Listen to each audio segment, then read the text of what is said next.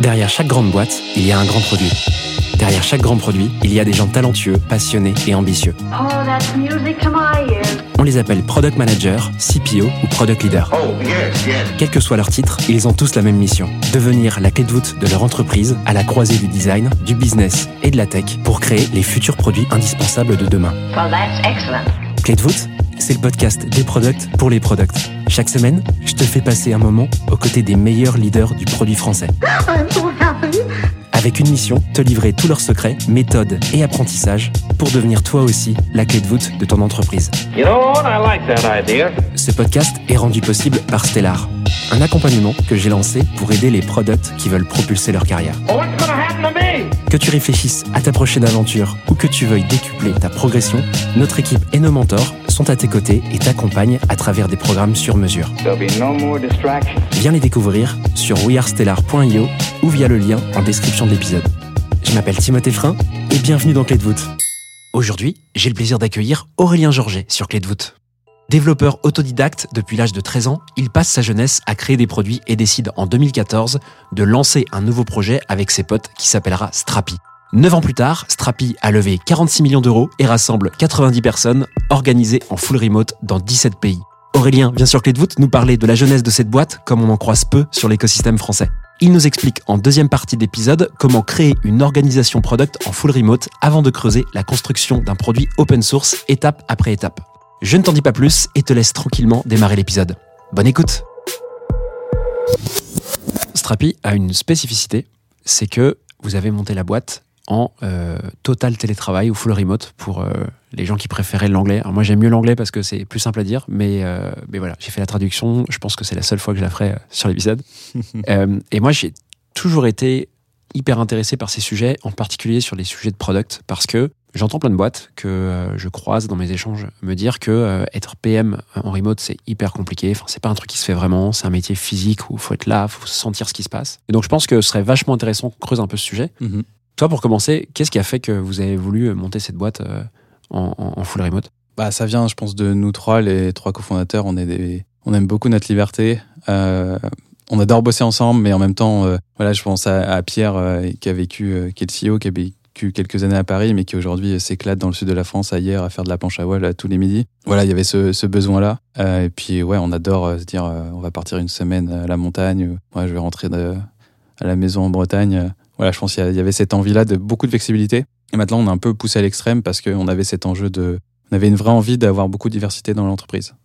Et, euh, et c'est compliqué quand on reste à un seul endroit et qu'on chasse des personnes à un seul endroit. Donc, euh, s'ouvrir sur le monde euh, au niveau culturel, c'était ultra. Et c'est toujours ultra intéressant. Et puis, ça a amené énormément de choses au produit. Sur la gestion des couleurs, sur la gestion des. même nous, ça nous a ouvert sur les, des problématiques. Par exemple, en, en France, c'est- là, je déborde en dehors du produit, mais euh, les problématiques de mutuelle, les problématiques d'assurance, d'organiser un séminaire, quand vous avez des personnes qui se trouvent euh, comme nous au Nigeria, en Zambie, c'est une autre organisation. Et c'est des choses qui n'existent pas là-bas. Et il faut compenser. Donc euh, voilà, ça avait cette envie, je pense, de, de se prendre une, une claque de waouh, on a quand même beaucoup de chance euh, dans ce pays. Et, euh, et du coup, essayons de construire une boîte qui euh, essaye d'amener le même niveau de, de qualité de vie en tant que salarié euh, à tous les niveaux et dans tous les pays du monde. Donc c'est une volonté personnelle des fondateurs Mhm. de la boîte de faire ça. C'est pas du tout pour des sujets d'orga, de, business, euh, d'autres choses. C'est vraiment personnel de base, c'est votre ADN et vous avez dit on va le faire comme ça, on va le garder comme ça Mm. et on va grossir la boîte comme ça. Quoi. Puis on a été par étapes. C'est-à-dire qu'on on a commencé en physique comme une boîte classique, puis on a ajouté de la flexibilité sur quel jour on peut venir au bureau. Nous, le Covid, comme beaucoup de boîtes, a accéléré et nous, ça nous a dit, euh, déterminé sur le fait, euh, OK, maintenant on est 100% remote. Et euh, c'est marrant qu'on fasse l'épisode aujourd'hui parce que on vient de rendre les clés et je viens de faire l'état des lieux de sortie de nos bureaux et on n'a plus du tout de bureau chez Strabi. Vous aviez un petit bureau avant quand même. Ouais, on avait 100, 100, 150 mètres carrés à Paris. Et puis, ce qui était significatif, c'est qu'il y avait trois personnes par semaine qui venaient dans ces bureaux. Donc, Sur là, on vient de 90. sur 90 et on vient de, on vient de rendre les clés aujourd'hui, donc Strapi n'a absolument plus aucun bureau. Trop bien. Je te propose qu'on creuse un petit peu ce sujet ensemble euh, et que tu nous racontes un peu étape après étape comment tu montes une orga euh, full remote. Alors, ça va être évidemment euh, lié au PM, mais globalement, on inclut tout le monde dedans. Tu peux nous faire un petit état des lieux Donc aujourd'hui, c'est 90 personnes. Il y a combien de personnes à la tech, au product et sur les autres départements? Au produit, ah, je ne l'ai pas de tête, mais on a 7 PM, il y a 2 Head of Product et on a 4 Technical Writers, parce que la documentation fait partie du produit.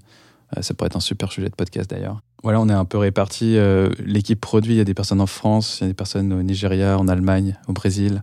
Euh, parfois, il y a même des personnes au Portugal. Enfin bref, on est ultra dispersés. Donc on doit être à peu près une quinzaine avec les product designers si je les inclus. Et euh, la tech, ils sont pas loin d'être 40, là, 35-40. Ok, donc ça, ça commence à être des équipes sympas quand même. Ouais. Euh, Il y a de quoi faire. Au niveau interaction, ça peut vite être compliqué. Si euh, une boîte réfléchissait actuellement à, à faire pareil, c'est-à-dire à construire une équipe en, full remote, euh, qu'est-ce que tu leur conseillerais? Ce serait quoi les, peut-être 3-4 étapes que tu ferais, que tu mettrais en place?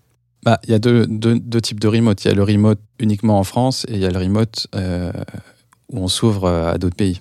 Euh, donc déjà, une chose, euh, nous qu'on a imposé, même quand on était en France, c'était l'anglais. Ça paraît évident aujourd'hui, mais euh, il y a encore des boîtes où je, voilà, je, vois que le font français. Si on veut vraiment s'ouvrir au remote et à l'international, l'anglais, c'est évidemment une obligation et c'est impossible euh, autrement. Ça passe par équiper l'ensemble des personnes, mais un équipement, euh, voilà, c'est, on a été, je pense, euh, au top là-dessus, mais c'est bah, pas prendre, c'est des casques Bose, c'est euh, des, tout le monde a quasiment un micro Yeti ou, ou équivalent. Voilà, le son en remote, c'est ultra important. On fait, on est vraiment embêtant sur la qualité des connexions internet dans les espaces de coworking n'importe où. Une personne nous qui tente de travailler dans un restaurant, il y a du bruit autour, euh, elle aura une remarque forcément. Alors je sais que ça peut paraître chiant, mais en fait c'est pour les personnes en face. On, on le sait, hein, quand tu es dans un appel, un meeting avec euh, une personne qui a un bruit euh, horrible autour de soi, c'est déjà la personne n'a pas envie de participer, donc elle va pas dire tout ce qu'elle souhaite. Et pour les autres personnes, en fait, c'est pas agréable. Donc en fait, ça passe déjà beaucoup par le setup et s'assurer que tout le monde a un bon setup. pour reproduire en fait la fluidité euh, d'une interaction quasi physique. C'est vrai qu'avec le micro, bah là, on est, on est, c'est un peu ce qu'on est en train de voir. euh, on a des micros et, et- et un matos qui est super là en studio. Mhm. Et c'est vrai que c'est hyper agréable et on se, on rentre directement dedans dès qu'on a du bon matos quand même. Euh, Mhm. On écoute vachement plus facilement la voix alors que tu fais ça avec, je sais pas, des écouteurs sans fil, des, des- peu importe les marques, des fois ça, ça laisse un peu à, à désirer quoi. Et euh, la troisième étape, c'est évidemment classique, mais tout digitalisé, c'est-à-dire qu'il n'y a, rien de physique et même beaucoup, beaucoup d'asynchrone. Euh, et, et là, on n'a pas encore euh, taclé totalement le, le challenge de, du full remote sur l'aspect produit. Euh, je le vois, euh, les DSM, notamment en async, ça a ses limites. C'est quoi les DSM les DSM, les Daily Stand-Up Meeting, Ouais. tous les matins avec les équipes de designers et, et on peut avoir des technical writers, nous, enfin voilà, toutes les personnes, les PM, les PO, les EM, tout le monde est là. Ah, ça a ses limites hein, euh, de ne pas se voir. Euh, donc voilà, on, a essayé tout en async, c'est-à-dire de- une grosse culture de l'écrit, donc ça j'en reviendrai dessus, la culture de l'écrit. Mais euh, l'agilité, c'est quand même beaucoup basé, et je pense le, le product playbook qu'on suit tous, et tous les, les principes Scrum qu'on applique, c'est beaucoup de synchrone, c'est beaucoup sur des effets visuels à la base avec des post-it. Alors on peut essayer tout ce qu'on veut. Je pense qu'on n'arrivera jamais à reproduire exactement l'ambiance qu'on peut travailler euh, les uns à côté des autres avec un tableau juste à côté. Euh, mais nous voilà, on a essayé de tout faire en asynchrone, ça marche pas. Je dirais pas n'essayez pas, mais on a perdu beaucoup de temps à tout prendre en asynchrone. Non, on fait quand même beaucoup de meetings. Donc en fait, on, on- on est obligé de ramener cette culture du meeting synchrone pour se voir et se dire les choses. Et voilà, quand tout le monde a un bon setup, on peut recréer quelque chose d'assez euh, d'assez intelligent. Euh, Comment tu fais pour être synchrone avec des, des gens qui sont partout dans le monde? Est-ce que vous limitez le, le- le nombre de fuseaux horaires, par exemple, euh, pour vos recrutements? Euh, bah, c'est la façon dont on construit les squads en fait qui va être euh, ça je l'ai pas précisé. Du coup Strapi on est euh, on a 5 ou 6 squads. C'est voilà les squads on évite qu'il y ait plus de, de 4 à 6 heures max de time zone différence entre toutes les personnes qui composent la squad. Ça c'est un point ultra important parce que il y a des squads qui font leur DSM euh, donc le matin euh, à 9h30 ou 10h ou euh, il y en a qui vont l'avoir à 14 ou 15h ça va dépendre. Des fois on a des personnes au Canada. Donc en fait 15h pour les personnes au Canada c'est 9h du matin. Donc voilà. C'est euh, on, on adapte. Mais on fait ces meetings. Euh, on fait des meetings quoi. Euh, Donc tu as des squads par nationalité ou par fuseau quasiment, en fait. des squads par fuseau, ouais. Et euh, après, on a tout plein de règles, euh, et là-dessus, on été très loin. On peut sortir de sa time zone de la squad euh, pendant trois semaines maximum. Par exemple, on a beaucoup de personnes qui ont des origines aux États-Unis, ou je pense en Bolivie, etc., donc qui y retournent. Donc elles peuvent continuer à travailler depuis là-bas, mais c'est maximum trois semaines, parce qu'en fait, ça quand même dérange la squad, on doit changer tous ces meetings-là, donc c'est toute une routine qui est cassée. Et du coup, le quatrième point, et je l'ai mis en dernier, parce que ça reste pour moi le plus important, c'est tout écrire. Quand on parle de culture de l'écrit, c'est...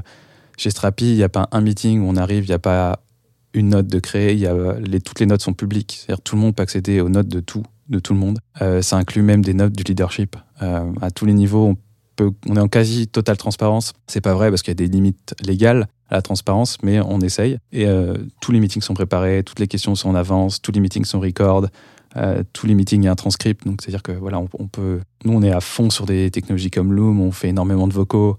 Euh, et on gagne un temps ultra précieux. Moi, j'ai travaillé pendant 4 mois au Cambodge pour justement tester une nouvelle time zone et tenter de l'ouvrir. Super dur. Euh, le Cambodge, il y a 5 heures de dif- différence. Et du coup, avec des personnes aux États-Unis, en fait, le seul moyen de, se- de- de se parler, bah, c'était aux États-Unis, c'était 18h le mardi. Et pendant que moi, il était 8h du matin, mais le mercredi. Euh, et du coup, c'est des problématiques assez ouf, mais ça marche. Par contre, faut pas oublier qu'une boîte en remote, c'est quand même une boîte plus lente. Hmm. Le decision process est plus long. Pour toi, c'est plus long, ouais. Ouais, faut, faut l'accepter.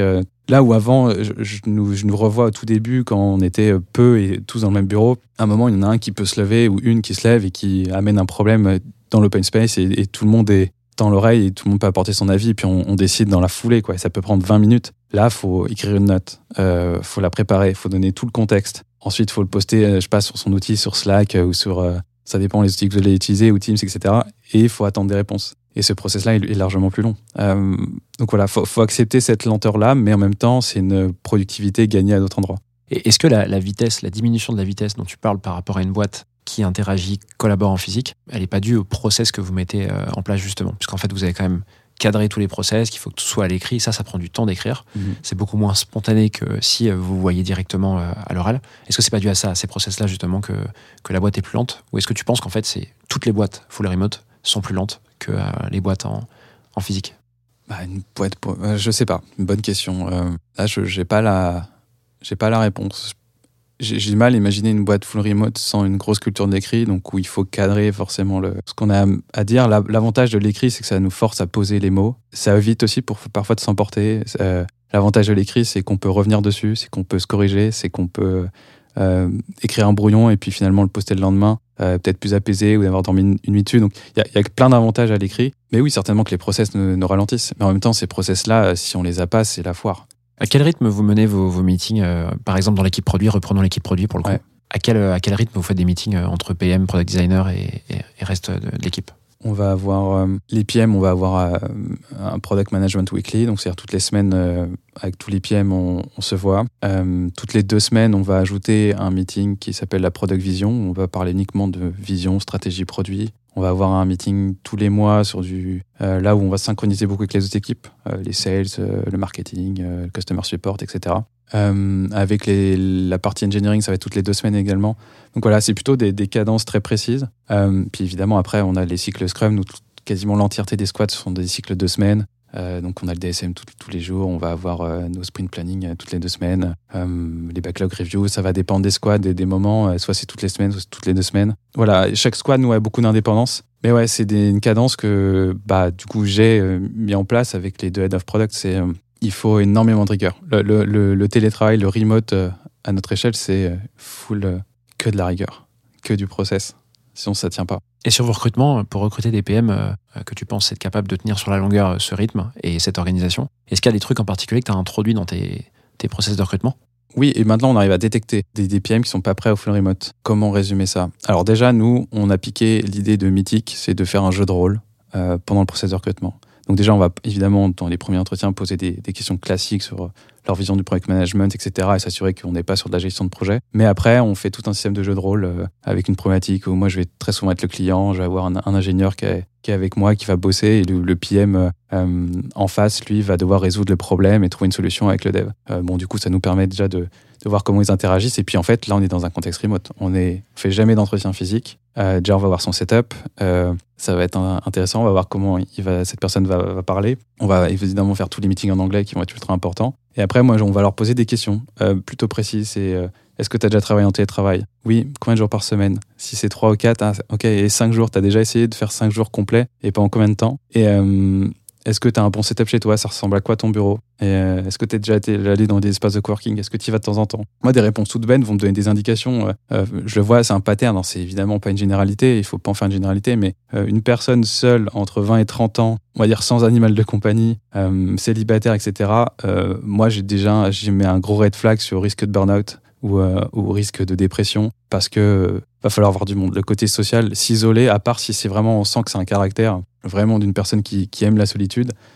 Euh, nous, on en a vu beaucoup des personnes euh, dans la boîte qui pensaient que le full remote c'était pour eux et finalement pas du tout. Le moyen, c'était d'aller dans l'espace de coworking, ça change tout, de voir du monde, de sortir. Euh, finalement, ce temps de commute entre les deux, de séparer, c'est important. Étonnamment, dans le setup, je parlais du bureau tout à l'heure, avoir une pièce dédiée au télétravail, super important. Si c'est pas possible, pareil, ça va être compliqué. Pareil dans les entretiens, un entretien dans un canapé, moi ça va être un pas un red flag, mais on y, on y est quasiment. Et c'est tout un ensemble de petits traits comme ça où attention, là cette personne, je pense qu'elle est pas prête. Et après, on va leur faire, euh, nous dans notre procès d'interview, on a le dernier step. Il y en a sept. Ici évidemment, je, coupe, mais euh, le dernier step, ce qu'on appelle la values interview, et on va poser des questions sur la transparence, sur la culture de l'écrit et sur le télétravail. Et en fait, c'est une, interview d'une heure où en fait la personne pendant une heure, elle va nous dire elle comment elle voit les choses, et on va essayer de pas la biaiser. Et nous, on va voir si ça correspond exactement à ce qu'on attend. Et là, généralement, ça nous permet. euh, Il y a peu de personnes qui la passent pas, mais quand même encore 10% où on sent que ça va pas le faire. Euh, parce que c'est pas aligné avec nos valeurs, mais aussi parce que bah, le télétravail est quasi une valeur. Quoi. Donc, euh, désolé pour la réponse pas forcément ultra précise, mais euh, c'est très compliqué. Maintenant, j'ai l'impression qu'on a plus développé un, un sens, un huitième sens, pour identifier les personnes qui sont pas forcément faites pour le télétravail. Est-ce que d'un point de vue process ou outil, il y a des choses particulières dans, dans une, il y a des, ouais, des, des trucs en particulier à savoir dans une boîte comme la tienne, hein, qui est faite en full remote par rapport à une boîte qui évolue en physique traditionnellement? Bah, on a des outils, je pense, classiques. euh, nous, notre Notion, c'est une. C'est c'est le Coran, c'est la Bible, il y a tout dedans. C'est vraiment. C'est là-dessus que vous, euh, vous Ouais, on- écrivez tout ce que tu disais, tout, hein, tout est centralisé là. Mm. Euh, après, on a des outils classiques, hein, Miro, Jira, euh, Slack. euh, L'outil euh, qu'on utilise à fond, c'est les vocaux dans Slack, ultra important. Comment tu fais pour noter euh, justement le contenu des vocaux? Alors je sais que maintenant Slack fait une retranscription. En Ouais. français, elle est pas bonne du tout. Peut-être qu'en anglais, ça marche mieux. Mais nous, on fait un petit peu ça aussi euh, dans l'équipe. Et la retranscription, c'est quand même pas mal de l'avoir parce que des fois, tu fais un contrôle F pour chercher dans Slack. Et euh, si Ouais. c'est un vocal, tu trouves pas. Bah, c'est là que l'anglais euh, te sauve la vie. Si tu as une langue, tout est en anglais, du coup, ça marche tout le temps en anglais, Slack. Ça marche bien alors. Et Ça, ça aide. Et puis, on va avoir des outils comme TLDV, qui est un, un- un outil un peu comme des outils comme Gong qui vont record tous les calls sales ou CS ou même des calls produits ou des interviews utilisateurs qui vont nous ramener du transcript. On va pouvoir mettre des, des moments. Ah, ça, c'est important. Partager le feedback à telle équipe. Euh, Loom, qui est très connu, mais nous, on l'utilise à un niveau. euh, moi, je pense que je sais pas sur Loom, je dois être, je pense, dans les plus gros utilisateurs. quoi. J'adore euh, partager des vocaux, mais en même temps mettre notre tête, ramener de l'humanité, parce qu'on a vite fait d'enlever ce truc- truc-là, quoi. Euh, de, de plus voir. Donc, on laisse nos petites têtes tout le temps. Et on essaye d'allumer les caméras. Ça, c'est un truc pareil. Euh, une boîte en, en full remote, ne pas allumer la caméra, c'est compréhensible. Nous, il y a plein de moments, évidemment, on est ultra bienveillant. On peut être malade, on peut être pas dans un bon jour. On, voilà, on peut avoir un, un background qui ne permet pas d'allumer sa caméra, mais on essaye on encourage quand même en permanence de l'allumer parce que sinon, on se voit pas. Euh, Enfin, on se voit une fois par an au séminaire. Est-ce qu'il y a des trucs que vous avez testés euh, qui étaient un peu innovants par rapport à une orga tradique qui n'ont pas forcément fonctionné? T'as as des idées en tête un peu quand je te dis ça? Euh, ouais, on a testé des choses. Bah, notamment quand on a eu cette culture un peu hybride, comme je te disais, on a été par étapes vers du bureau, vers flexibilité et full remote. Euh, L'hybride, c'est une erreur. Euh, on y a cru, ça ne marche pas. Euh, où il faut des règles ultra strictes qu'on a tenté de faire, c'est-à-dire qu'avoir des personnes en télétravail, en remote, et euh, ensuite dans une salle, il y a 10 personnes ou 5 personnes qui, elles, sont autour d'un micro ou d'un ordi.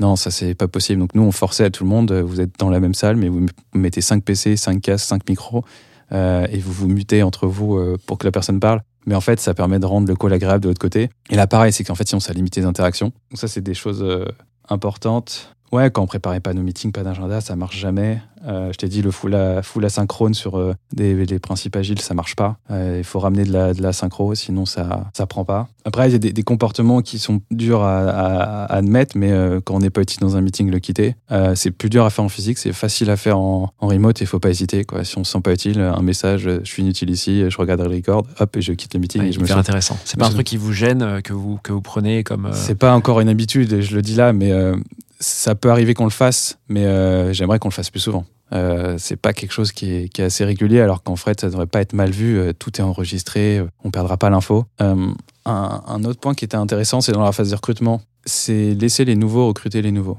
Euh, nous, on a été euh, tout le temps, voilà, t'as fini ton onboarding chez Strapi, euh, ça dure un mois. Maintenant, t'es bon, t'es prêt à recruter. Je pense que c'est une erreur, surtout sur le télétravail.